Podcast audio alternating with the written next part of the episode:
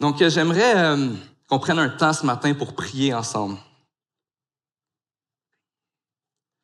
Seigneur, merci pour ce temps qu'on a pour euh, être rassemblés en Église, en famille. Merci pour tous ceux qui sont avec nous ce matin, qui nous visitent, qui peut-être considèrent se joindre à notre Église, à notre famille. On te prie, Seigneur, que ces personnes puissent se sentir accueillies par l'Église de Sentier. Je te prie, Seigneur, que ce matin, tu puisses parler à nos cœurs, que tu puisses nous, nous éclairer par ta parole et que vraiment on puisse avoir un temps béni ensemble. Je te prie de mettre de côté nos distractions, mettre de côté euh, nos inquiétudes, mais que ce matin, on puisse être attentif à ta parole, Seigneur. Et je te prie qu'on puisse être encouragés, chacun d'entre nous, parce que tu as à nous dire. C'est dans ton nom que j'aimerais te prier. Amen. Il y a quelques années, en fait 11 ans, quand j'ai eu mon premier enfant, je me suis rendu compte d'une chose. Je peux pas tout contrôler tout le temps pendant 24 heures. Bon, ça semble une évidence, mais quand on a eu, quand on a eu notre premier enfant, je me souviens, euh, puis on était vraiment bénis. Notre premier enfant, il dormait bien. À deux mois, il dormait, il faisait ses nuits. Puis inquiétez-vous pas, ceux qui sont jaloux, les trois autres ont pas refait ça après. Mais ce premier enfant, il dormait bien. Euh, et moi, dans les premières semaines de sa vie, je me réveillais à tout bout de champ. Je vais aller voir, est-ce que Mathis respire? Est-ce qu'il dort bien?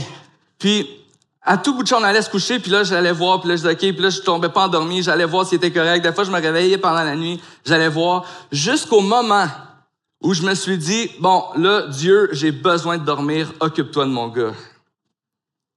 Le sommeil, c'est vraiment un, un, bon outil dans nos vies pour se rendre compte qu'on est limité dans nos capacités. On peut pas rester éveillé 24 heures sur 24, 7 jours sur 7, à essayer de tout contrôler ou de juste continuer à faire les choses qu'on a besoin de faire. Ça a été tout un, moment pour moi où j'ai dû me rendre compte que, bon, j'ai besoin de dormir si je vais être capable d'essayer de prendre soin de lui pendant la journée. Puis, Seigneur, je te le mets dans, je te le mets dans tes bras cette nuit, prends-en soin. Mais je dois vous dire que je suis pas quelqu'un euh, qui aime beaucoup dormir. Depuis que je suis jeune, j'essaie de dormir le plus tard possible, me réveiller le plus tôt possible. Euh, j'aime pas dormir. Mais, puis même que parfois, je vais me réveiller la nuit, puis là, je vais me mettre à penser à plein de choses. Euh, le prochain message que je vais prêcher, des idées, des, choses, euh, des, emails que des emails que je me dis ah j'ai oublié de répondre à cette personne-là. Euh, les prochaines étapes dans mes rénovations, les, les, activités des enfants, on a oublié de faire un devoir. Toutes choses qui peuvent aller dans ma tête, qui peuvent, comme on dit, spinner très très rapidement. Et puis là, ça peut me prendre une heure, deux heures à m'endormir. Et j'aimerais ça te poser cette, question. Qu'est-ce qui te garde réveillé la nuit? Et tu es béni si tu es comme ma femme et tu réponds rien. Mais, mais qu'est-ce qui te garde réveillé la nuit? Qu'est-ce qui te préoccupe? Si je te demandais ce matin, et je sais, j'ai salué quelques personnes en venant. Salut, comment ça va? Fatigué. Puis moi aussi, je dis, moi aussi, si je te demandais ce matin, comment est-ce que tu te sens? Est-ce que tu sens que tu es une personne qui est fatiguée? Est-ce que tu décrirais ta vie comme étant pas mal occupée, pressée? Peut-être que tu es même pressé par le stress de la vie, puis c'est comme tu as l'impression que tu peux pas t'en sortir. Tu te dis, il y a tellement de choses à faire, pas le temps de m'arrêter. Juste l'idée de me reposer me rend anxieux ou anxieuse. Parfois, c'est par choix qu'on est autant occupé, mais d'autres fois, c'est simplement la vie qui nous tombe dessus, puis on n'a pas, euh, on est simplement pris dans une course folle, puis on a l'impression de jamais avoir le temps de s'arrêter. Je te demande pas de lever ta main, mais est-ce que tu te sens comme ça parfois? Mais est-ce que la question qu'on veut se poser vraiment, c'est est-ce qu'on peut trouver du repos? Dans cette vie effrénée? Est-ce que c'est possible de goûter à la paix dans nos âmes alors qu'on est si occupé pressé par la vie? Ce matin, on va regarder ensemble, en continuant notre série Je suis dans l'évangile de Jean, un texte qui nous parle du repos, mais qui nous dit, qui nous dit, c'est quoi le repos? Où est-ce qu'on peut trouver le repos? Et on va voir ensemble ce matin comment on peut cultiver le repos dans nos vies. Et je vous inviterai à tourner avec moi dans Jean au chapitre 5. À partir du verset 1.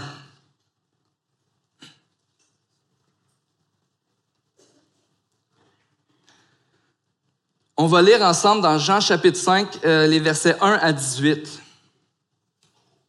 Jésus va guérir un homme infirme. Après cela, il y eut une fête juive et Jésus monta à Jérusalem. Or, à Jérusalem, près de la porte des brebis, il y a une piscine qui s'appelle en hébreu Bethesda, qui a cinq portiques. Sous ces portiques, un grand nombre de malades étaient couchés, des aveugles, des boiteux, des paralysés. Ils attendaient le mouvement de l'eau car un ange descendait de temps en temps dans la piscine et agitait l'eau. Et le premier qui descendait dans l'eau, après qu'elle avait été agitée, était guéri, quelle que soit sa maladie. Là se trouvait un homme infirme depuis 38 ans. Jésus le vit couché et sachant qu'il était malade depuis longtemps, il lui dit, Veux-tu être guéri? L'infirme lui répondit, Seigneur, je n'ai personne pour me plonger dans la piscine quand l'eau est agitée. Et pendant que j'y vais, un autre descend avant moi. Lève-toi, dit Jésus, prends ton brancard et marche. Aussitôt cet homme fut guéri. Il prit son brancard et se mit à marcher. C'était un jour de sabbat. Les Juifs dirent donc à celui qui avait été guéri, c'est le sabbat. Il ne t'est pas permis de porter ton brancard. Il leur répondit, Celui qui m'a guéri m'a dit, Prends ton brancard et marche. Ils lui demandèrent, Qui est l'homme qui t'a dit, Prends ton brancard et marche?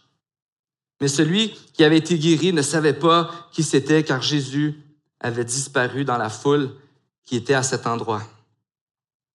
Quelque temps plus tard, Jésus le trouva dans le temple et lui dit, Te voilà guéri, ne pêche plus, de peur qu'il ne t'arrive quelque chose de pire. Cet homme s'en alla annoncer aux Juifs que c'était Jésus qui l'avait guéri. C'est pourquoi les Juifs poursuivaient Jésus et cherchaient à le faire mourir, parce qu'il avait fait cela le jour du sabbat. Cependant, Jésus leur répondit, Mon Père est à l'œuvre jusqu'à présent, moi aussi je suis à l'œuvre. Voilà pourquoi les Juifs cherchaient encore plus à le faire mourir, parce que non seulement il, il violait le sabbat, mais il appelait aussi Dieu son propre Père se faisant lui-même égal à Dieu.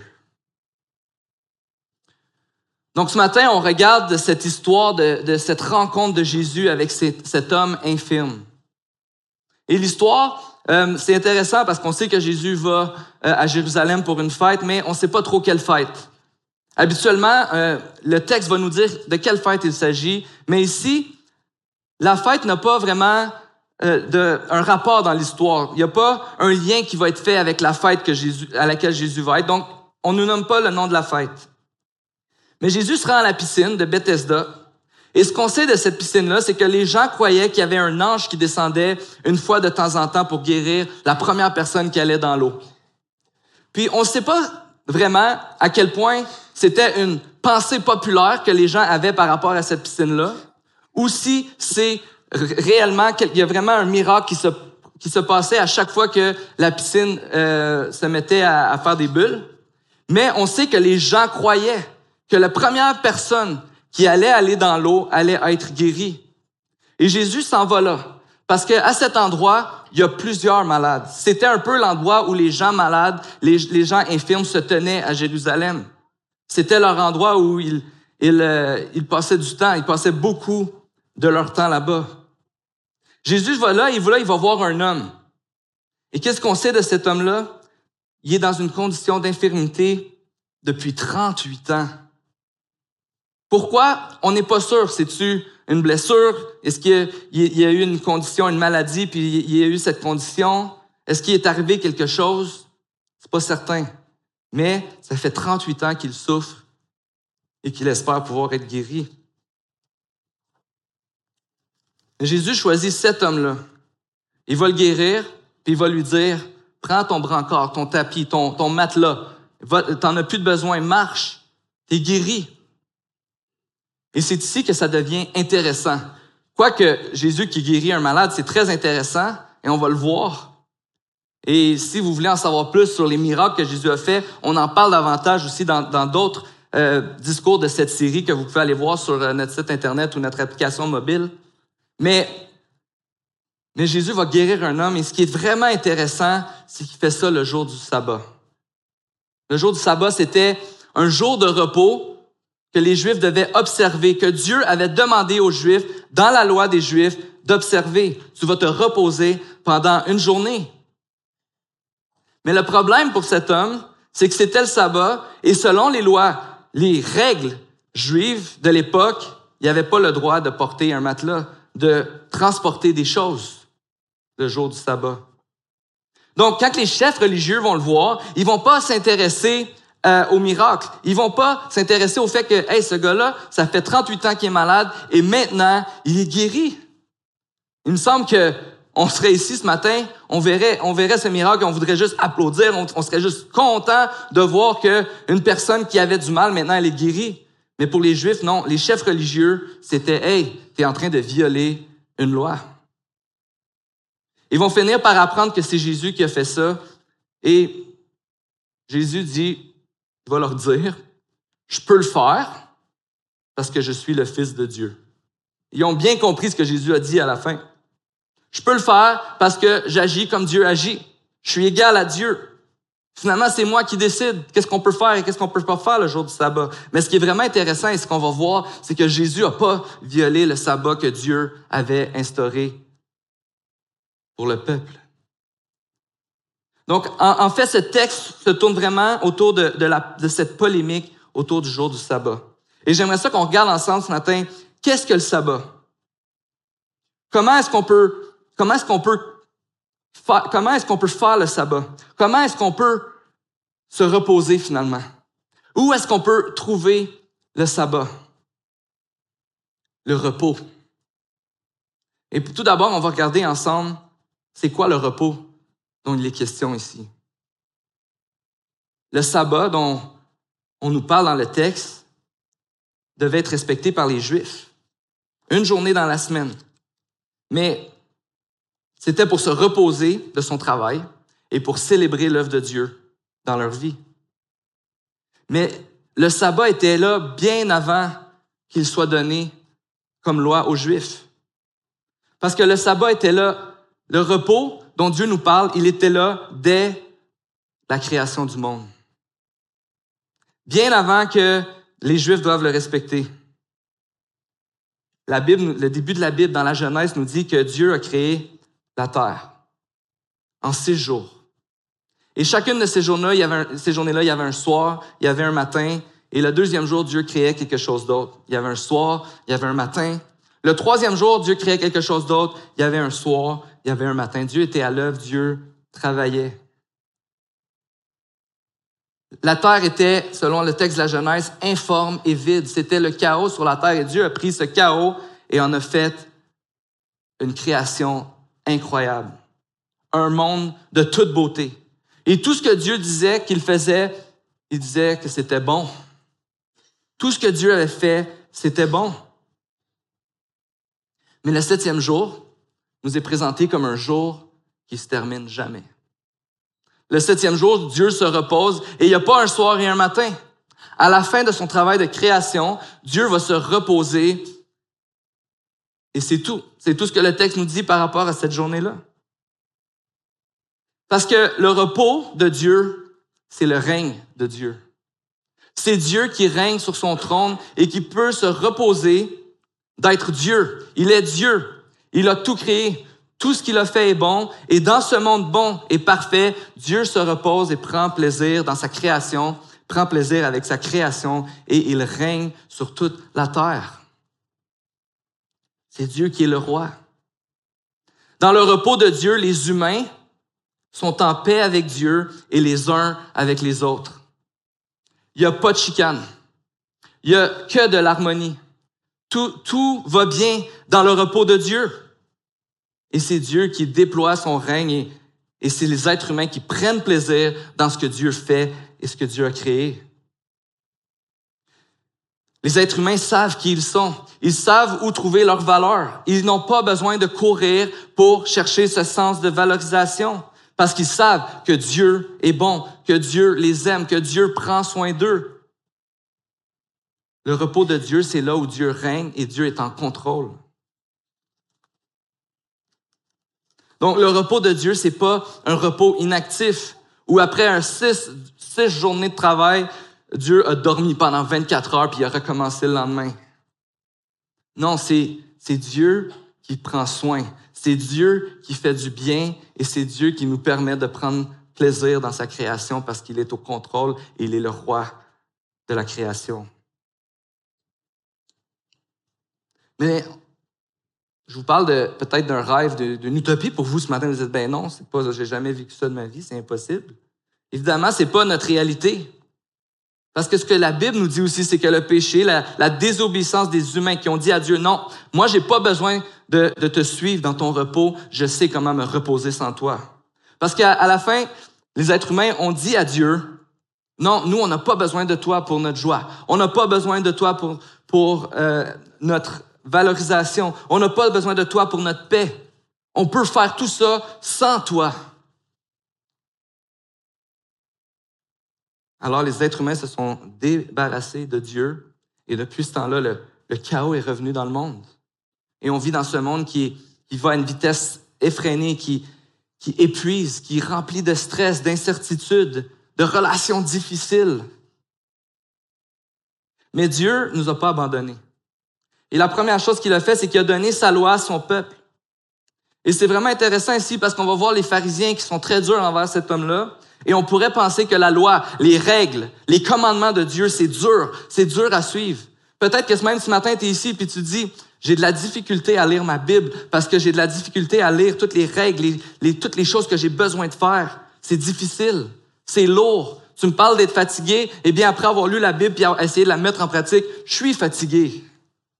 Peut-être que tu te sens comme ça. Mais Dieu donne sa loi. Dieu nous donne sa parole. Dieu nous donne des consignes pour qu'on puisse le connaître, qu'on puisse savoir qu'est-ce qu'il veut de nous, mais surtout pour qu'on puisse prendre plaisir en lui et se reposer en lui. En donnant sa loi, Dieu, Dieu nous donne ce qui est bon pour nous. Parce que tout ce que Dieu a créé, tout ce que Dieu a fait est bon. En fait, la Bible nous dit, et on peut le voir dans Matthieu 22, que la loi, toute la loi qui a été donnée, se résume à ceci. Tu aimeras le Seigneur ton Dieu de tout ton cœur, de toute ton âme, de toute ta force, et tu aimeras ton prochain comme toi-même. Tous les commandements de Dieu se résument à ceci.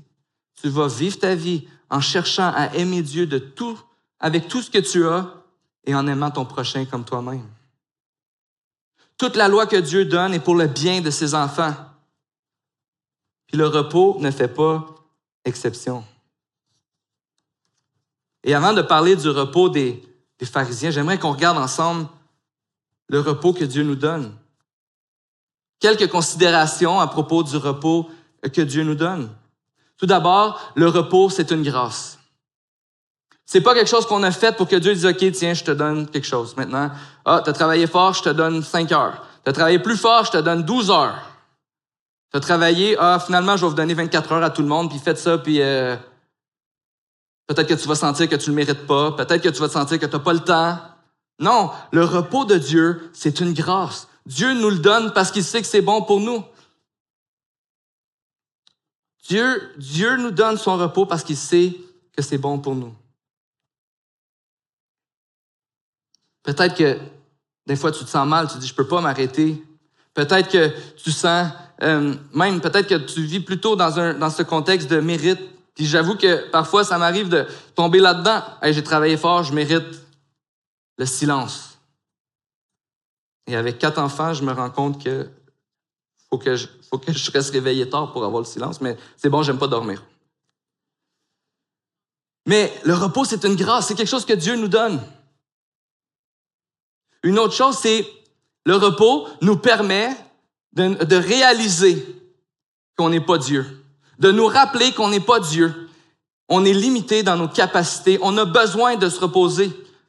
Même si tu n'as pas le temps de te reposer dans, c'est pour ça que je parlais du sommeil tantôt, même si tu n'as pas le temps de te reposer dans la journée, à un moment donné, il faut que tu aies couché, il faut que tu dormes, il faut que tu renouvelles tes forces. Le repos, c'est un don de Dieu pour qu'on puisse réaliser qu'on est limité dans nos capacités, mais que Dieu est Dieu et que Dieu continue de régner pendant ce temps-là. Il y a quelque temps, euh, il y a eu une étude qui était, fait, qui faite auprès des, des euh, employés de Microsoft au Japon. Et pendant tout un été, ils ont bénéficié d'un avantage incroyable. Les patrons ont dit, pendant la durée de l'été, vous allez travailler quatre jours par semaine, puis on va vous payer cinq jours par semaine. Donc, semaine de quatre jours, fin de semaine de trois jours. Il y a une autre compagnie qui a fait ça en Nouvelle-Zélande, le Perpetual Guardian, une société de gestion de fiducie en Nouvelle-Zélande, qui a annoncé la même chose, une semaine de quatre jours, une fin de semaine de trois jours. Et dans les deux cas, on a augmenté une augmentation de la productivité d'environ entre 20 et 40% pour l'entreprise. Ça devenait plus productif pour l'entreprise de, de, que les employés travaillent juste quatre jours par semaine. Et là, mon but ce matin, c'est pas de faire euh, une revendication de travailler juste quatre jours par semaine. Puis c'est pas non plus de dire, hey moi, tu sais, je le sais là, je sais qu'il y en a peut-être, on est assis dans la chaise puis on se dit, moi, ça, c'est impossible, je peux pas faire ça. Si c'est ça que ça prend de me reposer, ben, j'ai plus besoin de, c'est impossible. C'est pas ça que je veux. Vous allez voir ce matin, restez avec moi jusqu'à la fin parce qu'on va voir que le repos, c'est pas nécessairement toujours juste un temps précis qu'il faut prendre. C'est pas, euh, on n'est pas obligé de prendre une journée complète. On peut, on peut augmenter, on peut grandir là-dedans, mais c'est sûr que je suis conscient qu'on a tous des vies différentes. Mais ici, c'est juste pour voir le, résultat quand on a donné plus de repos à des gens, qu'est-ce que ça a donné? C'est un rappel que si on s'arrête pas, si on est toujours à la course, sur la go, comme on dit, si on est toujours en train de poursuivre quelque chose sans s'arrêter, mais on devient moins efficace par création. On n'a pas été fait pour cette folie-là. Et je sais que c'est un défi pour chacun d'entre nous.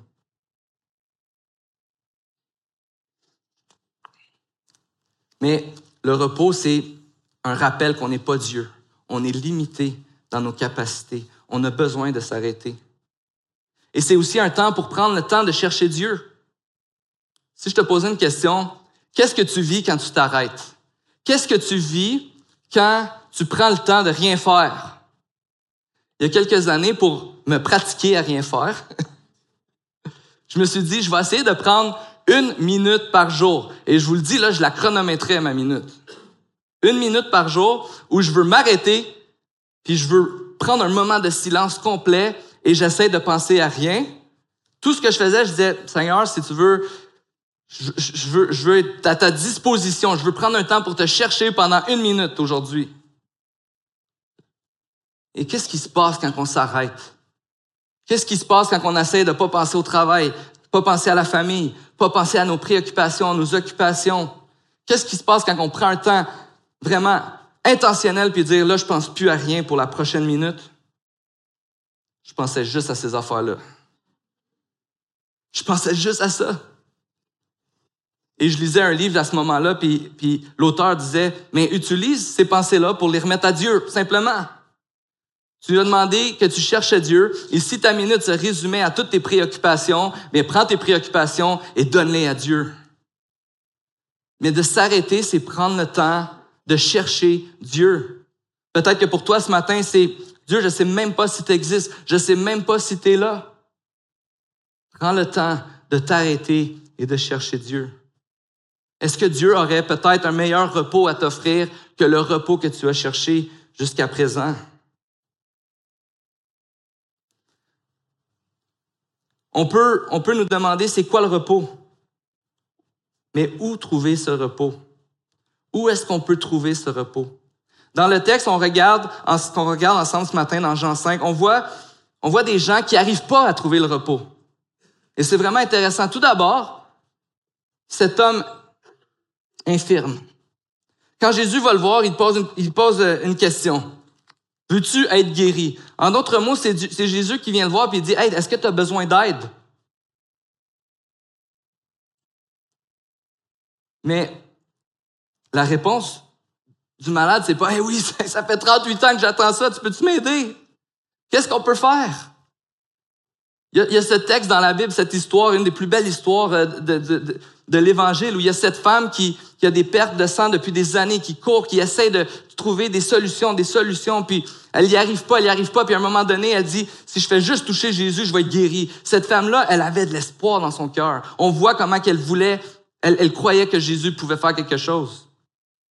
Mais Jésus arrive devant cet homme-là. Peut-être que cet homme-là n'avait jamais entendu parler de Jésus. Peut-être qu'il savait pas c'était qui. Mais peut-être aussi que que 38 ans de désespoir peut arriver à te dire dans tes circonstances que jamais je vais trouver le repos, jamais je vais être guéri, jamais personne ne peut m'aider comme j'ai besoin d'être aidé. Peut-être que si ça avait été la, première année de, qui était là à, la piscine, il y avait, peut-être un plan dans sa tête. Hey Jésus, je te regarde, là, toi, tu as de l'air assez fort pour me porter. Tes disciples sont là, peut-être qu'ils pourraient bloquer les autres malades pendant que là, qu'avec la piscine, peut-être qu'il aurait été plus comme, il aurait eu des idées, là, tu sais. Mais là, il était comme découragé. Non. comment je peux être guéri? Ça fait 38 ans que je suis ici, puis j'ai jamais été capable de me rendre dans la piscine en premier. Pas d'espoir, pas de vie. Impossible pour moi de goûter à cette guérison. Le repos de Dieu, c'est célébrer. Tout ce que Dieu fait est bon. Jésus qui guérit des infirmes, c'est lui qui fait la démonstration de vivre dans son repos. C'est Jésus qui fait du bien. C'est Jésus qui rétablit. Voici comment que c'est supposé d'être. Dans la création, dans le repos parfait de Dieu, il n'y en a pas de malade. Il n'y en a pas de détresse. Puis Jésus est en train de venir montrer ce qu'il s'en vient faire. Et quand il va le guérir, il se lève. Encore une fois, le texte ne nous dit pas comment il était, comment il se sentait, mais il se lève, puis il fait ce que Jésus y fait. Il lui dit de faire. Probablement qu'il savait qu'il n'avait pas le droit de, tenir son matelas le jour du sabbat, mais celui qui l'a guéri, il a dit porte ton matelas, il a porté son matelas. Tout d'un coup, il a commencé à écouter Jésus. Sa vie a, commencé à être transformée. Peut-être que parfois on est trop occupé, trop désespéré pour nous arrêter et demander de l'aide ou recevoir l'aide qui est là dans nos vies. Prendre le temps de s'arrêter et chercher Dieu, c'est justement de pouvoir dire, OK Seigneur, là ça roule, j'ai besoin de toi, j'ai besoin de temps. J'ai besoin de, de souffler une couple de secondes. Mais si nos, nos circonstances nous font croire qu'on ne peut pas trouver le repos, on ne peut pas non plus trouver le repos dans nos performances. Les Juifs étaient fâchés parce que le sabbat a été brisé. Les chefs religieux, qui étaient les spécialistes de la loi, qui devaient enseigner au peuple comment connaître Dieu et connecter avec lui, ne voyaient plus Dieu quand ils appliquaient la loi. Dieu donne la loi pour que tu puisses voir comment Dieu est bon, comment Dieu t'aime et comment Dieu prend soin de toi, pour que tu puisses te réjouir en lui et que tu puisses vivre à la lutte, comment il t'a créé. Dieu te donne la loi pour bien te diriger. Et les, les Juifs, ce qu'ils ont fait, c'est qu'ils ont tellement focusé sur la loi qu'ils voyaient plus le Dieu qui donnait la loi. Ils focusaient sur l'action. Ils focusaient ce qu'ils devaient faire. Puis comment ils ont fait ça? Ils ont dit, pour être sûr qu'on brise pas cette loi-là, on va mettre 39 autres règles autour de cette loi-là. Puis si on brise une de ces 39 règles-là, on a brisé le sabbat. Ils mettaient des clôtures que Jésus, que Dieu avait jamais mis, dont porter ton matelas le jour du sabbat. Mais c'est vraiment compliqué d'être un bon juif. Juste considérons le jour du sabbat. Si l'homme avait attaché son matelas comme une pièce de vêtement dans son dos, les Juifs auraient rien dit. Parce que tu as le droit de porter des vêtements le jour du sabbat, mais tu n'as pas le droit de transporter des choses le jour du sabbat. Par exemple, le jour du sabbat, on n'avait pas le droit de performer des travaux médicaux. Alors, si quelqu'un avait un gros mal de dents et qui avait besoin de prendre du vinaigre pour pouvoir aider à, calmer la douleur, il n'y avait pas le droit. mais par contre, on a le droit de manger le jour du sabbat, donc il pouvait renverser le vinaigre dans sa nourriture et manger pour calmer son mal de dents. On n'avait pas le droit de marcher, c'était environ pas plus de un kilomètre le jour du sabbat. Mais si tu avais besoin d'aller plus loin, il y avait des trucs. Tu pouvais amener de la nourriture dans une autre maison qui était peut-être à 500 mètres de chez toi.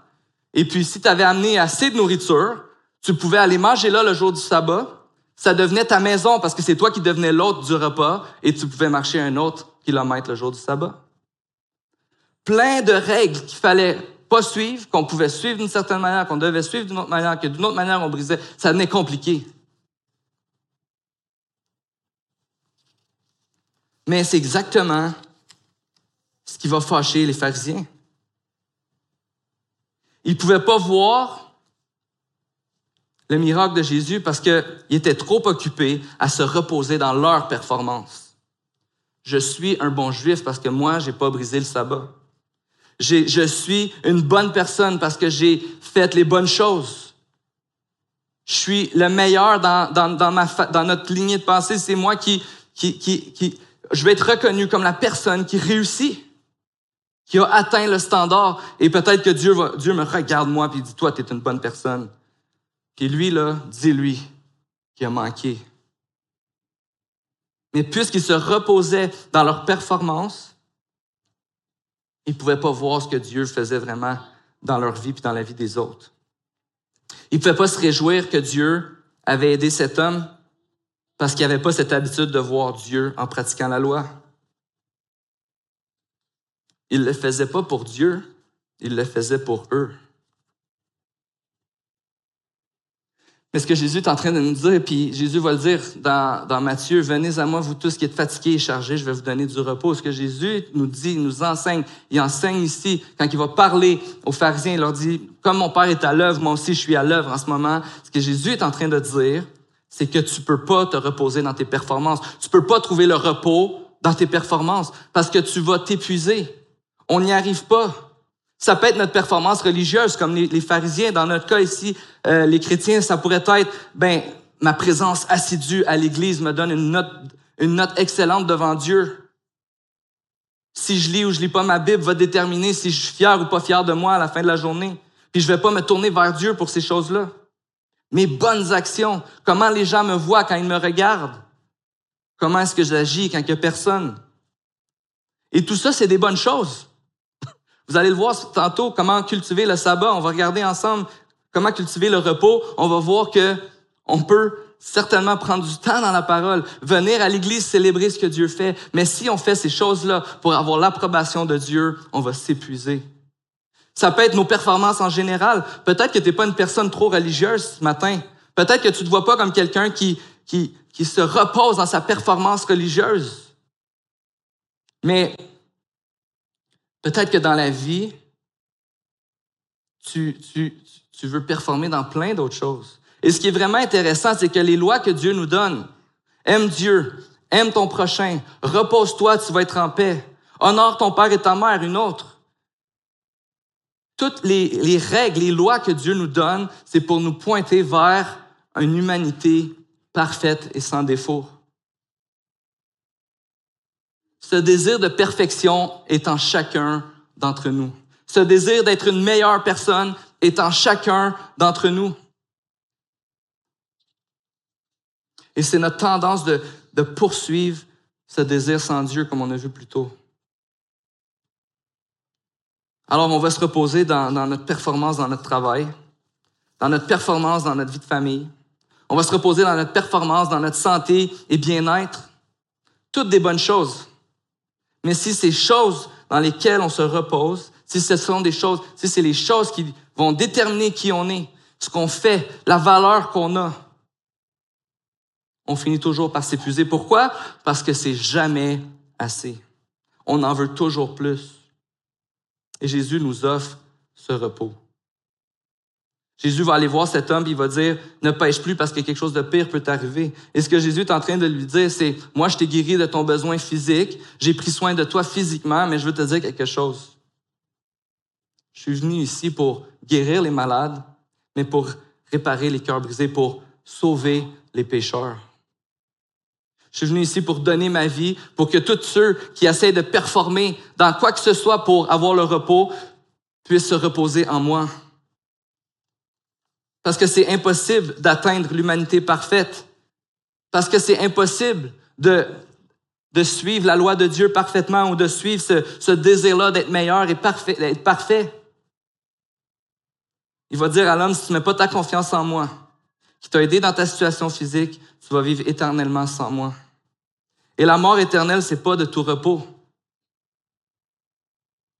Parce que le repos se trouve simplement puissamment en Jésus. Et comment est-ce qu'on peut savoir ça? Eh bien, à la croix. Parce que plus tard, Jésus va aller mourir sur une croix.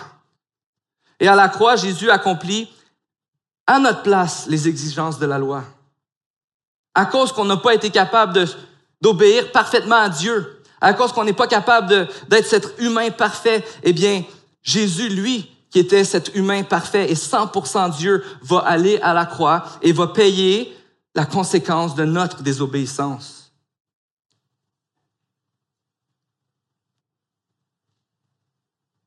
Jésus, l'homme parfait qui a jamais brisé la loi, est mort à notre place. Jésus a payé la conséquence pour notre rébellion, notre incapacité à être, à être parfait. Mais quand il est mort, et ça c'est la bonne nouvelle, quand il est mort, il nous a donné sa perfection. Quand il est mort, Jésus a obtenu le pardon de notre rébellion contre Dieu et il, la rend disponible pour chaque personne qui vont croire en lui. Arrête d'essayer de performer par toi-même.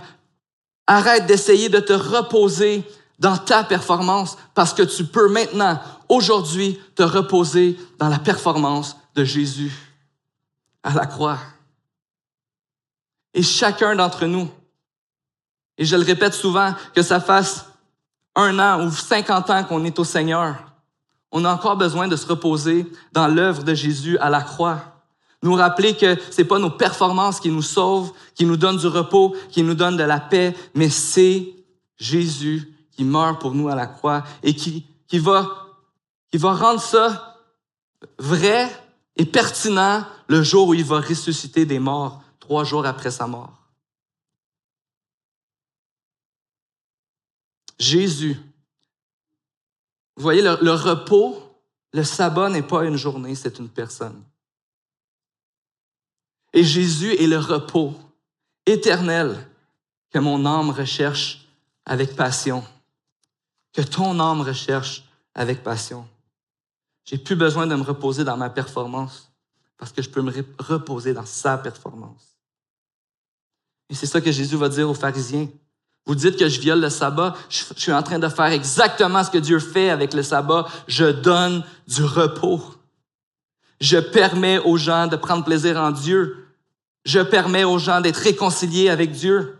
Je suis à l'œuvre pour que tu puisses te reposer.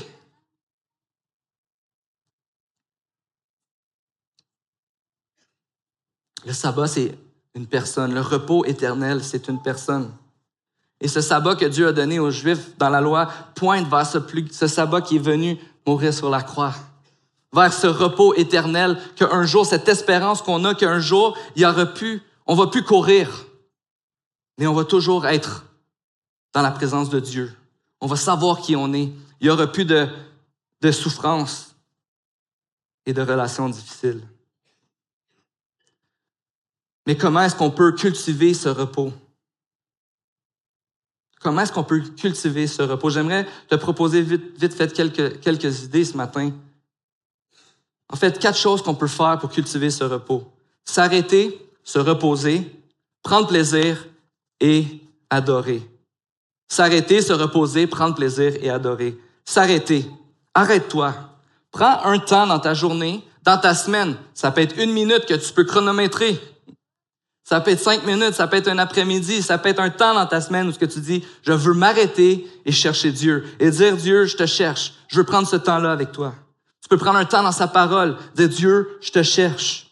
Je, veux réaliser, je veux reconnaître que j'ai besoin de m'arrêter pour me ressourcer. Que je peux pas toujours penser à mon travail ou à mes occupations. J'ai besoin de m'arrêter. Arrêter de penser à ma performance et penser à ta performance.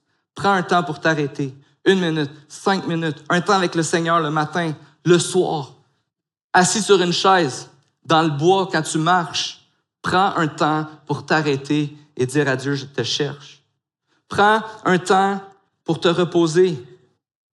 As-tu le temps de te reposer? Est-ce que tu mérites de te reposer? Je ne sais pas si tu le mérites. Je ne sais pas si tu as le temps, mais je sais que tu en as besoin. Et c'est tant mieux parce que Dieu ne nous l'a pas donné parce qu'on le méritait, Dieu nous l'a donné parce qu'il veut qu'on apprenne à dépendre de lui. Plusieurs de ces commandements-là que Dieu fait. Quand Dieu demande dans la Bible de, prendre du temps, de prendre de l'argent puis de le donner à Dieu, il n'est pas en train de dire parce que je le sais que tu en as puis que, tu dois me le donner. Non, il est en train de dire je veux que tu apprennes à dépendre de moi. Et c'est ce que le repos crée en nous. Une autre façon de se reposer, de s'arrêter, c'est de prendre plaisir. On a le droit d'avoir du plaisir à prendre du temps avec Dieu. On a le droit de, faire ça dans des moments qui sont très ludiques ou très amusants pour nous parce que c'est Dieu qui nous a fait comme ça. J'ai un ami qui m'a dit, il dit, moi, mon meilleur temps dans l'année que je passe avec Dieu, c'est la fin de semaine que je pars à la chasse. Je trouvais ça beau. Je trouvais ça tellement, tellement beau. J'étais comme, wow, c'est ça.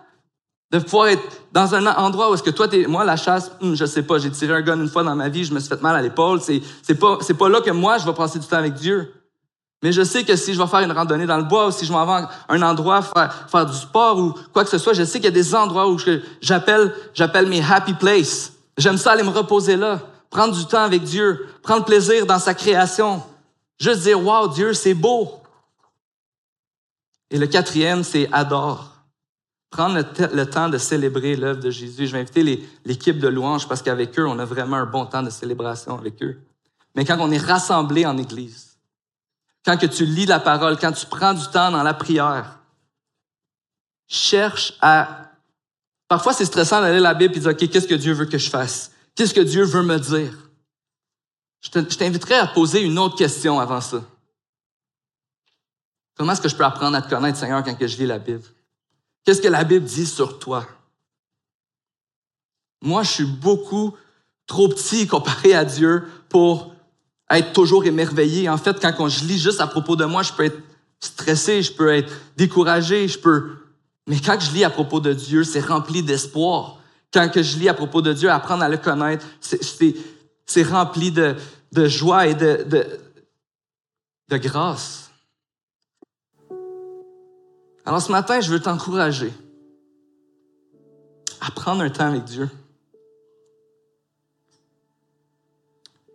Dieu, Dieu a mis sur mon cœur cette semaine, pendant que je préparais ce message-là pour nous, de réaliser que c'est peut-être une des choses les plus difficiles dans nos vies de prendre le temps de s'arrêter puis de se reposer. Puis je remercie Dieu pour les gens autour de moi qui sont des gens calmes, qui sont des gens qui ont l'air d'avoir cette capacité-là, parce que vous êtes des modèles pour votre Église.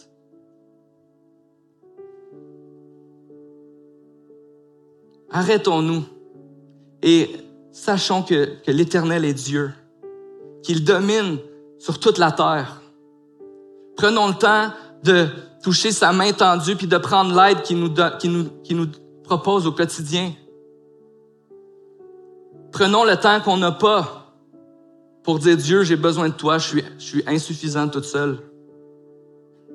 Ce que j'aimerais te dire ce matin, c'est que c'est la nouvelle la plus libératrice de savoir que quelqu'un a performé quelque chose que j'ai essayé de performer toute ma vie, mais qu'en bout de ligne, je peux jamais y arriver. Et c'est là que les paroles de Jésus prennent tout leur sens. Venez à moi, vous tous qui êtes fatigués et chargés, et je vais vous donner du repos. Je prie que Dieu puisse nous donner du repos cette semaine. Au moins qu'on puisse bien dormir.